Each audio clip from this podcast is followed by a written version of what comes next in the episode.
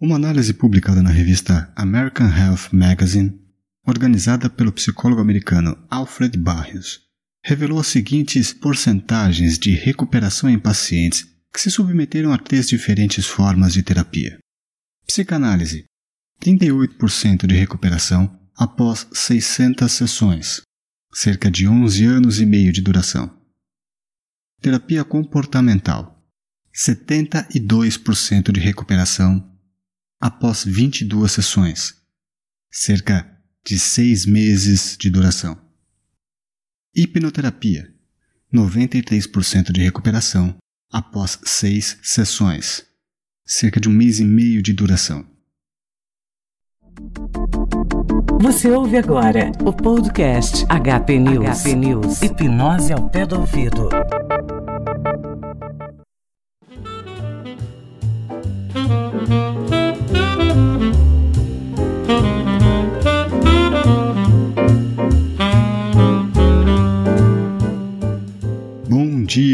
Tarde ou boa noite. Aqui quem vos fala é Samesh Spencer, trazendo para vocês mais um episódio do podcast HP News Hipnose ao pé do ouvido. No episódio de hoje trago para vocês a tradução na íntegra de um trabalho de uma pesquisa científica que foi levada a cabo na década de 1970, sendo de autoria do psicólogo americano Dr. Alfred Barrios. A maioria dos hipnólogos, hipnotizadores e hipnoterapeutas, quando perguntados ou questionados sobre os resultados da hipnose, costumam apresentar o resumo de uma pesquisa da década de 1970, de autoria do psicólogo americano Dr. Alfred Barrios. Eu mesmo já utilizei o resumo dessa pesquisa lá no blog e em outros locais. E vira e mexe, eu mando a figura ou uma imagem contendo esses resumos, esses resultados nas redes sociais. Em contrapartida, eu havia tido acesso à pesquisa na íntegra apenas uma vez, anos atrás e em inglês.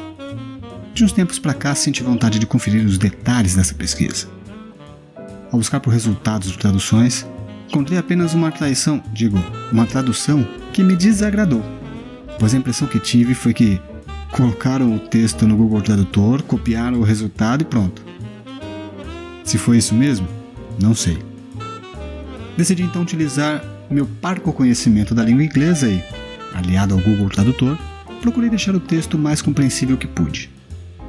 Espero que gostem e que o mesmo lhes esclareça muito mais do que apenas a breve parcela da pesquisa que costuma ser utilizada. Esse artigo que lhes trago hoje foi originalmente publicado em Psicoterapia, Teoria, Pesquisa e Prática, na primavera de 1970. Vamos lá, vamos dar início à leitura da tradução do artigo. Hipnoterapia Uma reavaliação, por Alfred Barrios. Ao longo dos anos, houve surtos periódicos de grande interesse em hipnose. Muitos fenômenos extraordinários têm sido atribuídos aos seus efeitos e grandes reivindicações feitas quanto à sua eficácia na terapia. No entanto, apesar de tais afirmações, ainda parecem ser relativamente poucos os terapeutas usando a hipnose como uma ferramenta importante. Por quê? Será que é porque as críticas geralmente dirigidas à hipnose são verdadeiras?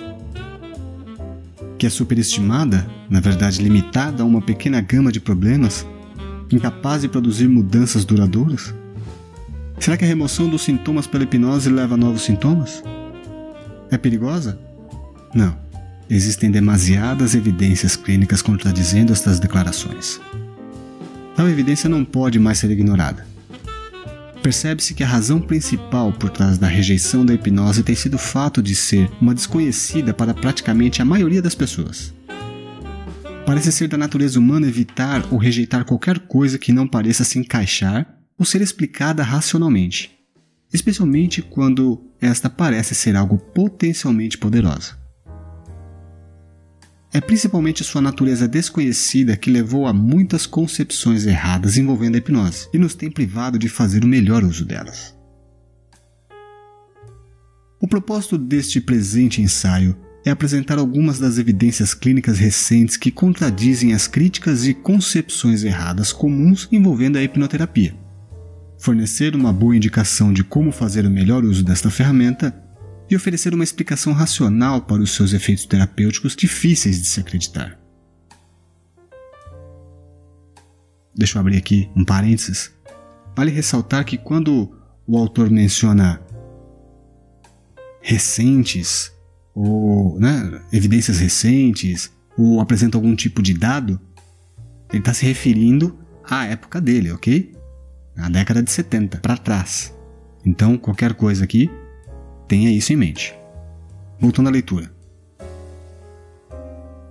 Houve 1.018 artigos relacionados à hipnose nos últimos três anos, de 1966 a 1968 aproximadamente 40% desses relativos ao seu uso em terapia. No mesmo período, encontramos 899 artigos sobre terapia psicanalítica e 355 em terapia comportamental. Ao contrário da opinião popular de que a hipnose somente é eficaz em certos casos específicos de remoção de sintomas, uma vasta gama de categorias e diagnósticos foi tratada com sucesso através da hipnoterapia isso inclui reação de ansiedade, neurose obsessivo-compulsiva, reações histéricas e desordens sociopáticas, bem como epilepsia, alcoolismo, frigidez, gagueira e homossexualidade. Várias desordens psicossomáticas, incluindo asma, abortos espontâneos, dismenorreia, rinite alérgica, úlceras, dermatite, infertilidade e hipertensão. Também, nos últimos anos, um número crescente de relatos indica que as psicoses são bem tratáveis com a hipnoterapia. Três estudos em larga escala nos últimos cinco anos contêm resultados básicos. O estudo de Richardson lidou com 76 casos de frigidez. Ele relata que 94,7% das pacientes melhoraram. O número médio de sessões necessárias foi 1,53. O critério para julgamento de melhora foi o aumento da porcentagem de orgasmos. A porcentagem de orgasmos subiu de uma média pré-tratamento de 24% para a média pós-tratamento de 84%. Acompanhamentos, período exato não relatado, demonstram que somente duas pacientes foram incapazes de continuar a alcançar o clímax na mesma porcentagem apresentada quando o tratamento terminou. O método de tratamento de Richardson foi uma combinação de remoção direta de sintomas, exposição e remoção de causas encobertas, pois ele descobriu que somente a remoção direta de sintomas nem sempre era suficiente. Ele não relata fracassos de indução hipnótica. O estudo de Chong Tong Moon abrangeu 108 pacientes que sofriam de asma, insônia, alcoolismo, dismenorreia, dermatite, estado de ansiedade e impotência. A porcentagem de pacientes que foram relatados como tendo melhora foi de 90%. O número médio de sessões foi 5. O critério para julgamento de melhora foi a remoção ou a melhora dos sintomas. O período médio de acompanhamento foi de 9 meses, o método de tratamento de Chong Tong Moon foi uma abordagem tripla. Com alguns pacientes, ele trabalhou na reeducação do paciente em relação aos padrões de comportamento imediatamente subjacentes aos sintomas. Com outros, ele primeiro retrocedeu o paciente de volta ao princípio original do sintoma. Após retroceder, ele reeducou o paciente para o fato de que a causa original não estava mais operante. Além disso, ele geralmente usava sugestões adicionais de remoção direta de sintomas. O estudo de Hussein relata 105 pacientes que sofriam de alcoolismo, promiscuidade sexual, impotência e frigidez, transtornos sociopáticos da personalidade, reações histéricas, transtornos de comportamento, transtornos de crianças em idade escolar, transtornos da fala, e outras doenças psicossomáticas diferentes. A porcentagem de pacientes reportados como tendo melhorado foi de 95,2%. O número de sessões necessárias variou entre 4 e 16. O critério para julgamento de melhora foi a completa ou quase completa remoção de sintomas. Em acompanhamentos que variaram de 6 meses a 2 anos, nenhum caso de recaída ou substituição de sintomas foi notado. A abordagem de Hussein é ilustrada pelo caso de uma mulher de 35 anos que exibia os seguintes sintomas: ansiedade, alcoolismo, depressão com tendências suicidas, promiscuidade sexual, insônia e incapacidade de tomar decisões ou fazer planos futuros.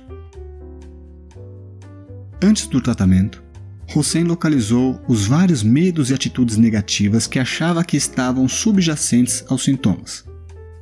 Por exemplo, a paciente sentindo-se desprezada e não desejada em relação ao seu casamento, sentimentos de incapacidade de ser mãe, medo de sua própria mãe, medo de responsabilidade e de tomar decisões, e culpa por sua promiscuidade sexual. Hussein usou então uma técnica terapêutica um tanto similar à técnica de dessensibilização de Volpe para eliminar esses medos e atitudes negativas.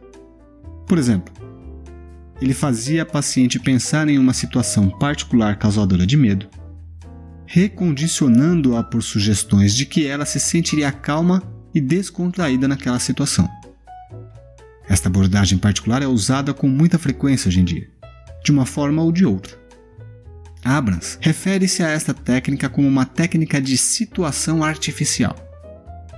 Através da hipnose, o paciente é capaz de experimentar suas novas atitudes numa situação artificial, numa situação imaginada. Esta difere da abordagem de Volpe em dois aspectos. Em primeiro lugar, Volpe não usa a hipnose com frequência. E em segundo, Volpe faz o paciente passar por uma hierarquia de situações imaginadas, indo desde a mais fácil de se lidar até a mais difícil. Não existe razão, no entanto, de não se incorporar esta abordagem na hipnoterapia. Com a paciente acima, Hussein usou também sugestões diretas de remoção de sintomas. Por exemplo, a aversão ao pensamento e a visão do álcool foi também estabelecida através de sugestão direta. Esta paciente teve alta do hospital após 12 sessões. Nenhum sintoma relevante foi deixado para trás e não houve recaída durante os seis meses de acompanhamento. Como se pode ver nos estudos acima, e isto provavelmente é recebido com surpresa pela maioria dos pacientes e pela maioria dos terapeutas, o uso principal da hipnose não é um meio de remoção direta de sintomas. Nem é o seu uso principal um método de descobrimento. A tendência atual é usar a hipnose para remover atitudes negativas, medos, padrões de comportamento que não se adaptam, e autoimagens negativas subjacentes aos sintomas. O descobrimento de causas e remoção direta de sintomas ainda são usados até certo ponto, mas geralmente em conjunto com esta nova função principal. No passado, tanta ênfase foi dirigida para os sintomas e processos doentios a ponto de alguns de nós nos sentirmos culpados por esquecer a pessoa no corpo. É nossa obrigação concentrarmos em tratar o paciente em particular que apresenta o sintoma, em vez de o sintoma apresentado pelo paciente.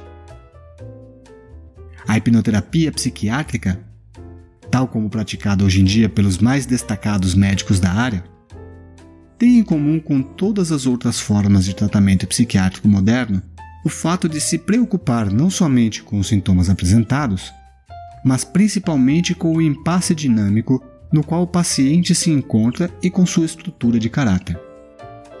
A objeção de que os resultados da remoção de sintomas raramente será permanente certamente não é válida. Isto pode ter sido assim no passado, quando apenas a remoção era praticada e nada era feito para fortalecer a habilidade do paciente de lidar com sua dificuldade ou de encorajá-lo a ficar de pé por si só. Esta mudança está sendo enfatizada neste presente trabalho porque é parte de seu propósito encaixar a hipnoterapia no contexto geral. Muitos terapeutas rejeitaram a hipnose porque sua abordagem direta do sintoma no passado chocava-se violentamente com a abordagem dinâmica deles. Agora vemos que tal conflito não mais precisa existir. Alguns hipnoterapeutas usam, em parte, uma abordagem histórica, regredindo até a infância do paciente e mudando suas atitudes em relação às causas desses padrões. No entanto, em sua maior parte, a hipnoterapia é não histórica e, aparentemente, mais rápida. Se quiséssemos mudar a direção de um rio, seria muito mais fácil trabalhar sobre a corrente principal diretamente, uma vez localizada, do que subir rio acima, localizando todos os afluentes e apontando cada um em uma nova direção. No passado, certos perigos foram atribuídos à hipnose. Por exemplo, o perigo de uma crise psicótica ou a substituição de sintomas mais prejudiciais. De acordo com vários pesquisadores, esses perigos foram excessivamente exagerados. Entretanto, quaisquer perigos que haviam, esses foram virtualmente eliminados por esta nova abordagem. Os poucos acidentes que ocorreram no passado resultaram de 1. Um, do uso inapropriado da hipnose como um agente de revelação, ou 2. Seu uso inapropriado como forma de remoção direta de sintomas. O primeiro tipo de uso inapropriado foi produzido por terapeutas que permitiam, ou forçavam, que o paciente se tornasse consciente de informações reprimidas sem ser forte o suficiente para enfrentar. O segundo tipo de uso inapropriado ocorreram quando os terapeutas arrancavam um sintoma que o paciente usava como muleta antes desse estar suficientemente forte para andar por si só. Freud abandonou a hipnose por causa do pequeno número de pessoas que podiam ser colocadas num estado profundo de hipnose naquela época. E porque na abordagem catártica os sintomas desapareciam primeiro, mas reapareciam mais tarde se a relação paciente-terapeuta fosse perturbada. Nos estudos acima, os únicos fracassos em indução hipnótica foram relatados por Chong Tong Moon. Oito fracassos em 108 pacientes. Isto pode significar uma entre duas coisas. Os procedimentos de indução hipnótica melhoraram desde a época de Freud, ou que a abordagem de recondicionamento usada nesses estudos, em contraste com a abordagem catártica de Freud, não requer níveis muito profundos de hipnose. Existem evidências de que ambos os fatores podem estar envolvidos. Embora muitos tivessem pensado que a suscetibilidade hipnótica era um conjunto de traços de personalidade, existem vários estudos que agora parecem indicar que este não é o caso e que a responsividade pode ser aumentada por certas mudanças no procedimento de indução hipnótica, bem como através de uma conversa introdutória, voltada a assegurar uma atitude positiva, uma expectativa apropriada e uma alta motivação em relação à hipnose. Em relação à profundidade de hipnose necessária para a abordagem de recondicionamento funcionar, existem vários terapeutas que sentem que somente um estado leve de hipnose é necessário. Um estudo por Barrios dá a esse argumento algum suporte. Foi verificado que um aumento na condição da resposta salivar podia ser produzida quase tão eficazmente por níveis mais leves de hipnose quanto por níveis mais profundos. A última afirmação nos faz indagar se a indução hipnótica é de algum modo necessária para que a abordagem de recondicionamento funcione. A julgar pelo trabalho de Volpe, parece que a hipnose não é um requisito absolutamente necessário. Essa ideia também seria apoiada pelo trabalho de Barber, que descobriu que fenômenos hipnóticos podem ser produzidos sem uma prévia indução hipnótica. No entanto, a verdadeira questão a ser respondida não é se a indução hipnótica é absolutamente necessária, mas se ela pode, além disto, simplificar o processo de condicionamento. O próprio Volpe concorda que a hipnose aparentemente simplifica o condicionamento. Os pacientes que não podem relaxar não vão avançar com este método. Aqueles que podem ou não ser hipnotizados, mas que podem relaxar, vão fazer progressos, embora, aparentemente, mais lentamente do que quando a hipnose é usada. Vou, 1958, página 141. Além disso, apesar de que o estudo de Barrios tenha indicado que o condicionamento poderia ser aumentado durante os níveis mais leves de hipnose, foi também constatado que não houve aumento no condicionamento com aqueles indivíduos que não respondiam à indução hipnótica. Tal como observado na teoria, a sugestão hipnótica e em estado de alerta estão no mesmo espectro, e a indução hipnótica deveria ser considerada como um procedimento através do qual podemos aumentar a probabilidade de obtermos uma resposta mais positiva à sugestão. A próxima questão a ser decidida agora não é se os procedimentos de indução hipnótica aumentam a responsividade. Isto é muito bem aceito. Por exemplo, Barber, em 1969. Mas quais variáveis na indução hipnótica estão agindo como fatores chaves e o que pode ser feito para fortalecer a eficácia desses fatores? Na comparação de Volpe das abordagens da psicanálise e de sua própria, verificamos o seguinte: baseado em todos os pacientes psiconeuróticos analisados, o número de pacientes curados ou que tiveram grande melhora através da psicanálise foi de 45% em um estudo envolvendo 534 pacientes e 31% em outro estudo envolvendo 595 pacientes. Os únicos dois estudos em larga escala na literatura sobre psicanálise. A duração média de tratamento para os pacientes com melhora, informada somente no primeiro estudo, foi de 3 a 4 anos, com uma média de 3 a 4 sessões por semana, ou uma média de aproximadamente 600 sessões por paciente. Na abordagem de Volpe, verificamos com base em todos os pacientes analisados que a taxa de recuperação foi de 65% em seu próprio estudo, envolvendo 295 pacientes, geralmente relatados como 90% de 210 pacientes. E 78% no estudo de Lazarus, envolvendo 408 pacientes.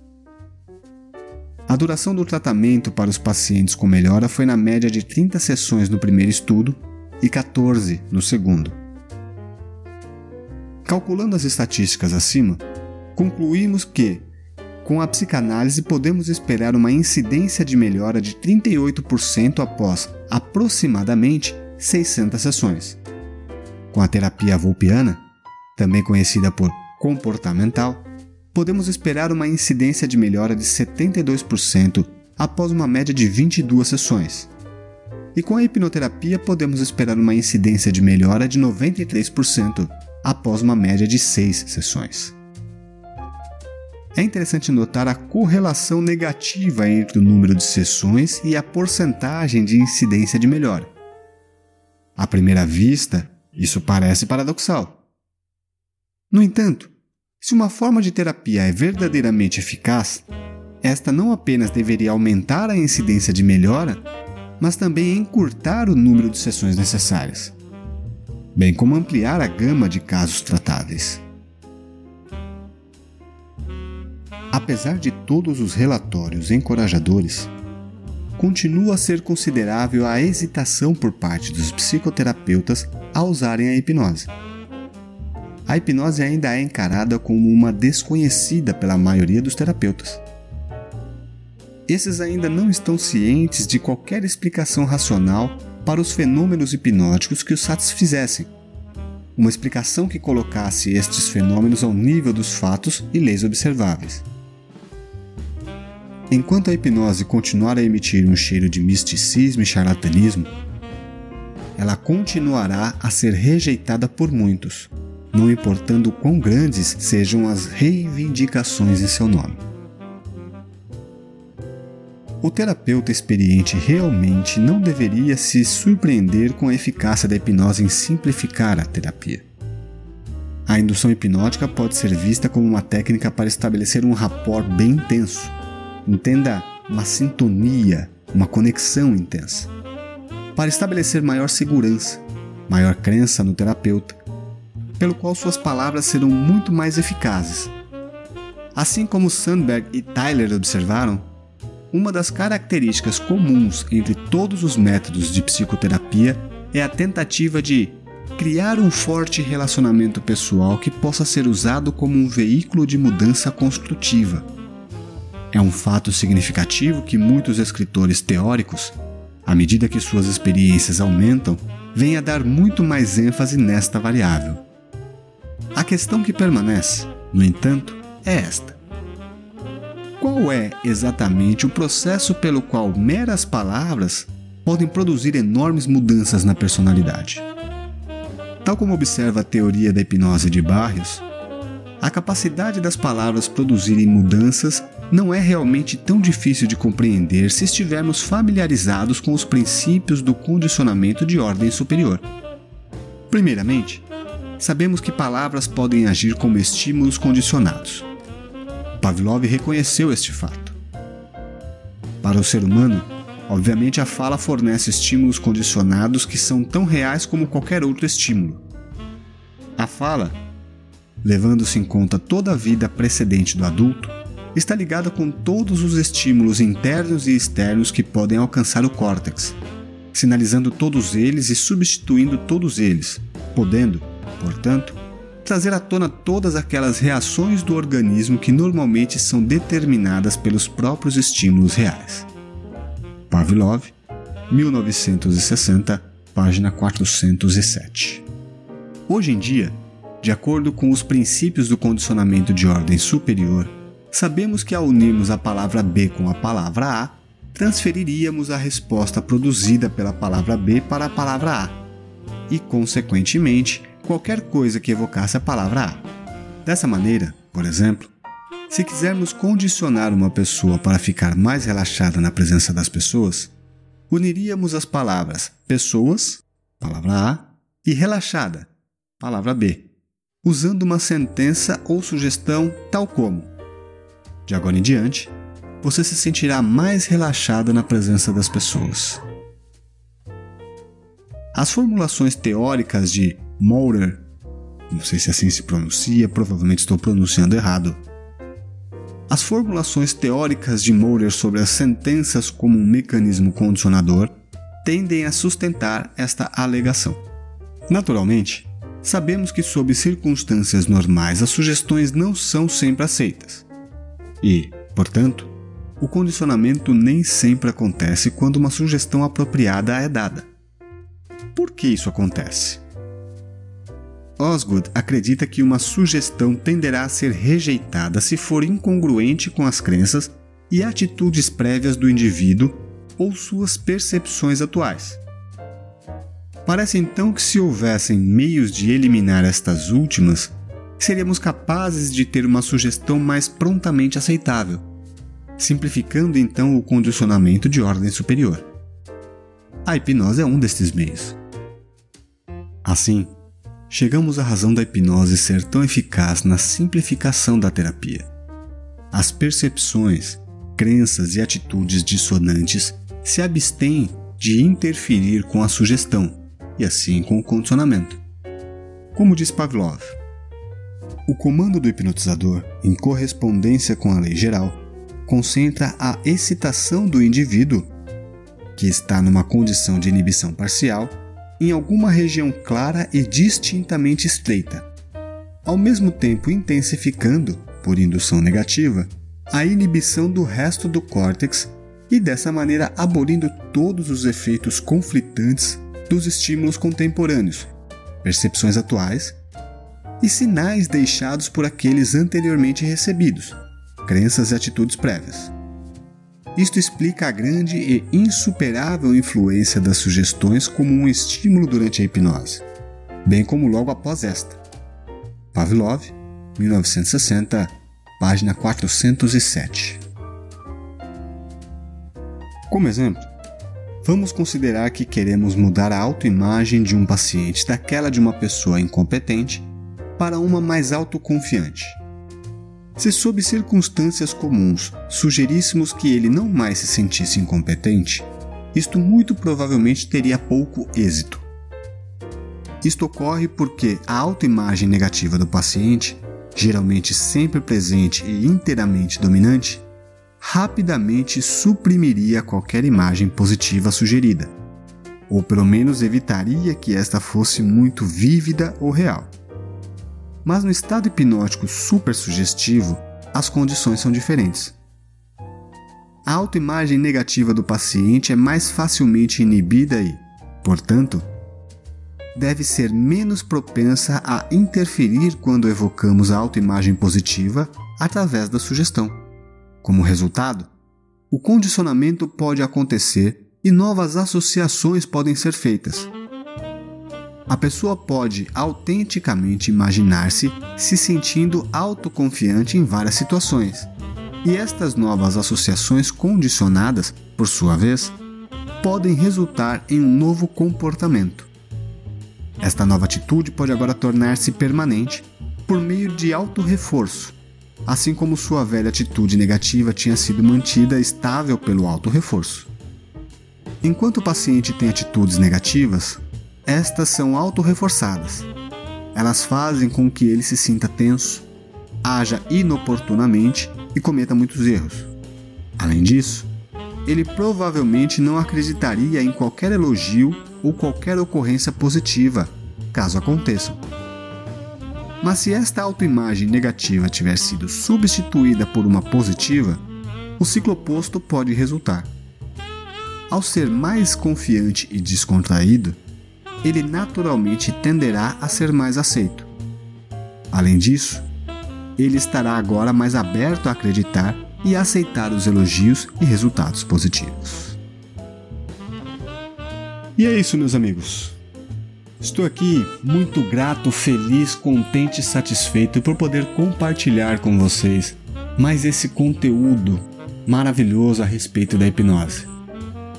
Uma prova, um trabalho único, sem igual, que foi realizado lá atrás.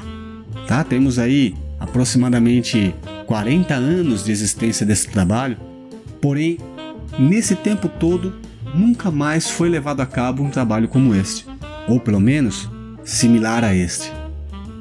Isso torna esse trabalho o mais aceito e o mais atual no mundo, independente da idade que tenha. Grande e forte abraço e até o próximo transe.